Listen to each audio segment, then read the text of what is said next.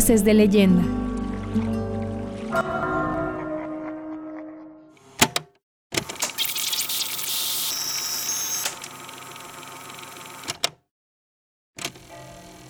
Tras cruzar el sur de Zacatecas para llegar hasta aquí, me encontré con una población que pese a su lejanía no deja de reconocerse con alma jalisciense. Aquí las sierras lucen sus montañas y nos regalan paisajes semidesérticos fabulosos. Había llegado a Colotlán, municipio de la región norte. Aquí, en este sitio de pasado minero, es territorio de Jalisco. Voces de leyenda. Escuchemos algunas de las narraciones populares que se cuentan en este sitio, cuyo nombre significa lugar de alacranes en náhuatl.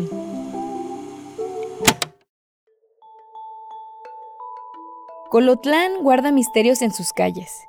Uno de estos es la llamada Piedra China. Se trata de una roca de menos de un metro de altura, ubicada en el cruce de las calles Nicolás Bravo y José Ortiz de Domínguez, en el barrio también llamado La Piedra China. Desde tiempos ancestrales esta piedra, que a simple vista se ve común, posee una leyenda que la gente ha transmitido durante generaciones. Mi nombre es David Carrillo Flores. Estuve trabajando como maestro a nivel preparatoria, secundaria y primaria, completando más o menos 48 años de servicio. Desde que tengo uso de razón, he vivido en este barrio. Se cree que constantemente en el tiempo de lluvias crecía el río y que había una familia que vivía al otro lado del mismo, pero con algunas uh, criaturas pequeñas. Se cree que la señora, por andar en las fiestas, andar en, bailes, andar en kermeses, pues se descuidó de, de sus hijos. ¿Y cuál sería su sorpresa? Que en uno de los eventos que asistió, pues dio una crecida tremenda el río, el cual ella ya no pudo regresar. Entonces baja el nivel y es cuando ella puede regresar. Se cree que fue hasta el día siguiente. Entonces, al regresar, pues cuál sería su sorpresa que, que una marranos se habían comido, habían roído los, los, los hijos. Y se cree que pues en castigo se le dio, se le petrificó en piedra para pues darle un, castigo, repito, para haber descuidado a los hijos. Es un punto de referencia para la ciudad. En cuanto a el origen de esta piedra, tengo entendido que unos familiares que vivían en esa casa la clavaron. Esa es una de las uh, suposiciones que se hacen mas la realidad no la sabemos. Otra se cree que como aquí pasaba la corriente del río, pues llegó eh, rodando hacia ella y hasta allí llegó. La profundidad sí es algo que tiene. Incluso este, cuando anduvieron arreglando las banquetas, pensaron desenterrarla y volverla a enterrar. Pero pues los del barrio que vivimos aquí cerca de ella nos opusimos rotundamente.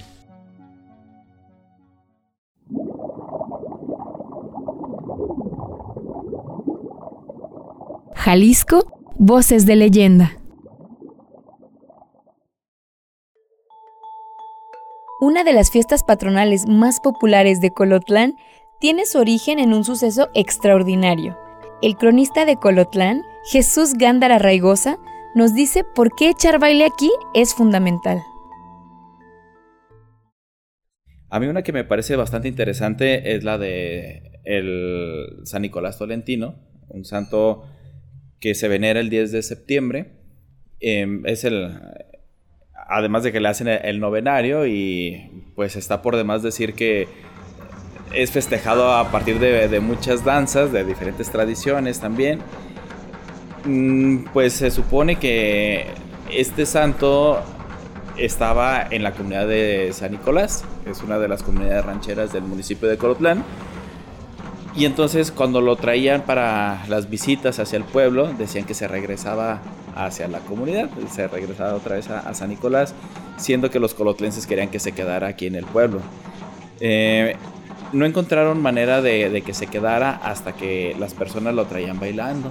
a partir de que ellos interpretan o las personas creemos que le gustó que le bailaran eh, y por eso ya se empezó a quedar en la capilla que también lleva así el nombre, la capilla de, San Nicolás, pues se quedó ahí el santo, entonces eh, cada vez que, se le va a rendir culto a San Nicolás, pues las personas le siguen o le seguimos bailando. Eh, le pedimos un favor y lo hacemos, lo hacemos bailando o simplemente agradecer por el buen temporal o que se está llevando a cabo un buen temporal, pues la gente lo sigue venerando a través de, algunos pasos de, baile, pues, ¿no? Eh, normalmente se hace arrastrando los pies, no, es ningún baile extravagante, pero sí se, le sigue bailando a San Nicolás Tolentino. Ese me parece de las más relevantes. Pero si San Nicolás Tolentino no es el patrono principal de Colotlán, ¿por qué es más popular que San Luis Obispo, que sí lo es? Bueno, eh, yo interpreto, aunque no es, eh, creo que no es interpretación exclusiva mía, sino que más bien es como de dominio popular. La fiesta religiosa más concurrida del pueblo es la de, la de San Nicolás. Yo atribuyo esto que las personas nos sentimos más identificadas con la figura de San Nicolás Tolentino, a diferencia de, de San Luis Obispo, por sus vestiduras de obispo, pienso que a lo mejor las personas no nos sentimos tan identificadas con, con este santo. Y sí con San Nicolás Tolentino, que, viste más humildemente, por decirlo de, esta manera. Entonces las personas sentimos como más empatía por, por este santo que anda pues incluso hasta con el, con el torso desnudo. E incluso pues se puede ver en la, en la concurrencia que tienen ambas fiestas, siendo que están muy próximas una de otra. Eh, San, San Luis Obispo se celebra el 19 de agosto y San Nicolás Tolentino el 10 de septiembre.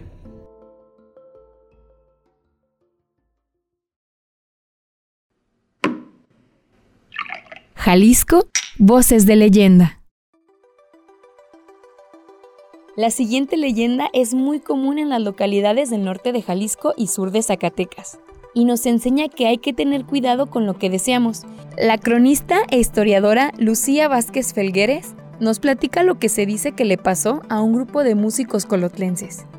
Pues bueno, esta cuenta la leyenda que a principios del siglo pasado, más bien del antepasado, hubo unos músicos que se ganaban la vida tocando en las cantinas, complaciendo ahí a los parroquianos que estaban en las cantinas y entonces pues ellos gustaban de sus interpretaciones y entonces ellos, ellos de eso mantenían a su familia y pues así se iban este, rolando de cantina en cantina para poder sacar dinero para el sostén de su familia.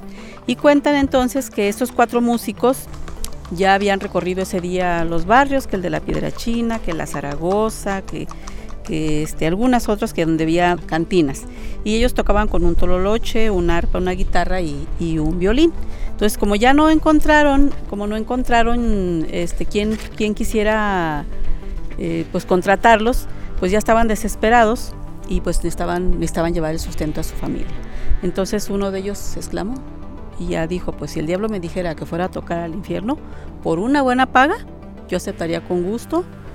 Y dicen que no pasó mucho tiempo cuando se presentó un elegante caballero vestido de negro y los contrató para que fueran a tocar a un baile muy exclusivo, que tenía invitados muy especiales y que se los iba a llevar a tocar. Y pues al pronto, pronto este, ellos eh, aceptaron y por una buena paga más. Entonces, pero el único requisito era de que les iban a tapar los ojos, a vendar los ojos para llevarlos, porque pues como era gente muy, muy importante, no querían que ellos se dieran cuenta este, por dónde pasábamos.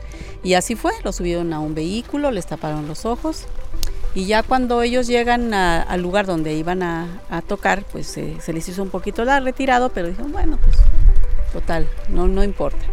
Y ya les destaparon los ojos, entraron a un gran salón muy elegante, este, con muchas luces, mucha gente ahí muy elegante. Y empezaron a ver así como, como gente conocida, decía, oye, pues que aquella señora no era una que prestaba dinero y que ya se murió hace tiempo. No, no, no, estás viendo visiones, le decía otra. No, no, no, ¿cómo va a ser? Pues si ya se murió, pues ¿qué anda haciendo aquí bailando? Y así empezaban a reconocer gente que decía, pues sabe. Pues total, ellos tocaron toda la noche y este, les dieron también de tomar, les dieron de cenar, ellos muy contentos pensando en la paga que les iban a dar.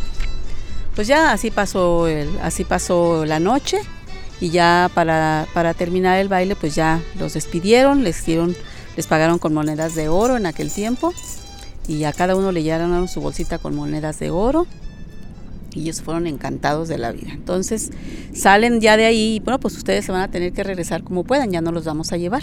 No, no importa, nos vamos caminando, al cabo ya va a amanecer y ahorita nos amanece el camino, ya vemos dónde estamos y ya de ahí este, nos ubicamos y nos regresamos.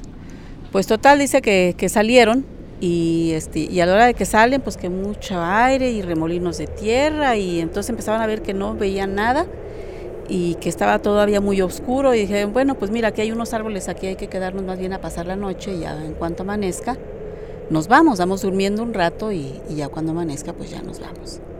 Bueno, pues ya se acostaron ahí los cuatro, medio se quedaron dormidos y ya este amanece, ya empiezan ellos a despertar y a ver, pues vámonos ya, a ver, a ver, ah, pues oye, no estamos tan lejos del pueblo, pues aquí estamos. Bueno, ¿y por qué nos dieron tanta vuelta o qué pasó? Pues que nos hizo muy largo el trayecto en el que nos llevaron y pues aquí estamos, aquí bajando de cerrito y está ya Colotlán. Pues qué bueno, vámonos. Y entonces ya agarran sus bolsitas, pero ya no las sienten tan pesadas como si trajeran monedas ah, caray, ¿qué pasó? Y entonces abren las bolsitas y a la hora de que empiezan a vaciarlas, resulta que salen sapos, culebras, alacranes, arañas. Esa había sido la paga. Y entonces pues se dan cuenta que realmente este, habían estado en el infierno. En el infierno fueron a tocar, como ellos habían dicho. Uno de ellos dijo, yo le pedí al diablo que se presentara, lo invoqué entonces fuimos a tocar al infierno, por eso veíamos tanta gente conocida que sabíamos que en otra vida, eh, cuando estaban vivos, pues habían hecho cosas que no debían, ¿verdad? Entonces pues ya se arrepintieron, rezaron y se regresaron pues ya muy, muy asustados a sus casas.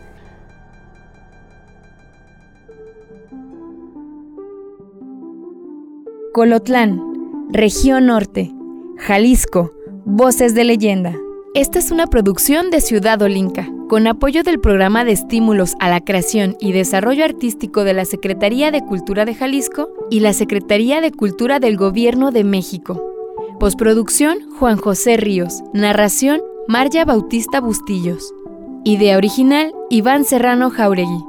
Conoce todos los créditos y agradecimientos para la realización de este proyecto en ciudadolinca.com, diagonal Leyendas Jalisco. Ciudad Olinca, nuestra región cultural.